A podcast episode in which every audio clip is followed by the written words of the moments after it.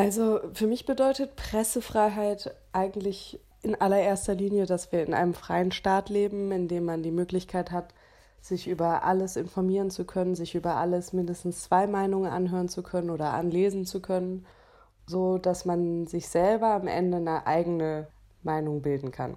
Journalistische Arbeit darf nicht zu Sensationsjournalismus werden.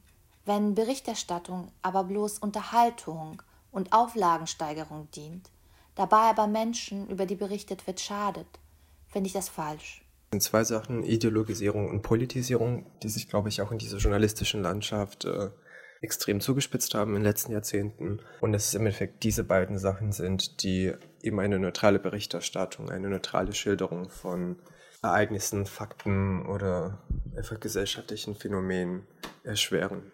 In einer Utopie denke ich, dass Pressefreiheit absolut sein sollte, das heißt nicht von außen reglementiert. In derselben Utopie denke ich aber auch, dass jeder Journalist ein gewisses Maß an Verantwortlichkeit für die Gesellschaft und für das Größere haben sollte und dementsprechend nicht alles publiziert.